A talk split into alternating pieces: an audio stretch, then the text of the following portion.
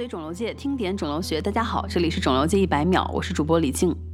我最近在科学杂志上看到了一篇名为《常见的肿瘤在不常见的年龄》的文章，它介绍了早发结直肠癌的概念，和大家分享一下。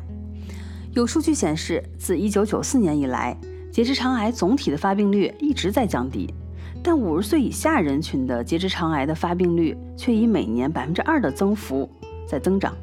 相比于五十岁以上发病的晚发结直肠癌，五十岁以下发病的结直肠癌还有如下特点：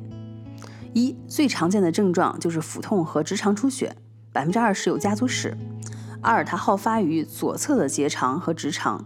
第三点呢，在诊断时基本上就是晚期，细胞的分化程度较差，应介细胞出现的概率更高；第四，少有 APC 和 BRAF 基因突变，TP 五十三突变更为多见。从上述差异可以看出，五十岁以下和五十岁以上发病的结直肠癌，它可能并不是一种疾病实体。因此，近年来就提出了 EOCRC 的概念，即五十岁以下发病的早发结直肠癌。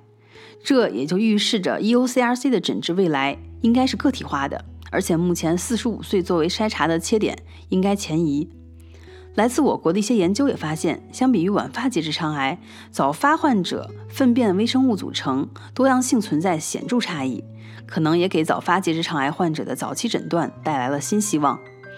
本期一百秒就到这里了，我是李静，感谢您的收听，我们下期见。